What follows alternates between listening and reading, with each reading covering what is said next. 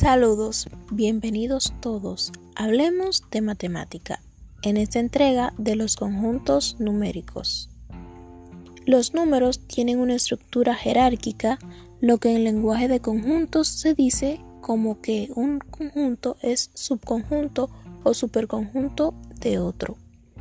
Un conjunto es subconjunto de otro cuando todos sus elementos están contenidos en ese otro conjunto que es entonces el superconjunto. Así tenemos los naturales. Este conjunto se obtiene a partir del número 1, el siguiente se obtiene al sumarle la unidad y esto es una secuencia infinita de números. El conjunto de los naturales es subconjunto de los enteros. Este conjunto está conformado por los números negativos, positivos y el cero pero para resolver el cociente entre cantidades era necesario el conjunto de los racionales, que es superconjunto de los enteros, esto es, los que se pueden expresar como fracción. A consecuencia de estos, existen los números cuyas cifras decimales son infinitas, los irracionales. Estos no se pueden escribir como una fracción ordinaria. La unión de los números racionales con los números irracionales constituye el conjunto de los números reales. No obstante, surgen los números imaginarios, tales que i es igual a raíz de menos 1.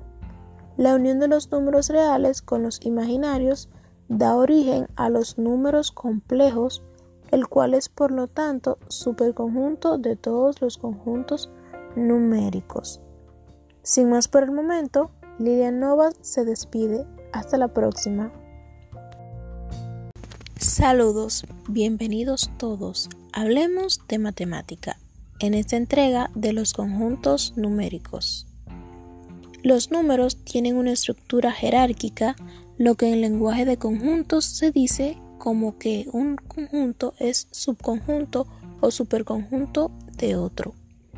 Un conjunto es subconjunto de otro cuando todos sus elementos están contenidos en ese otro conjunto que es entonces el superconjunto.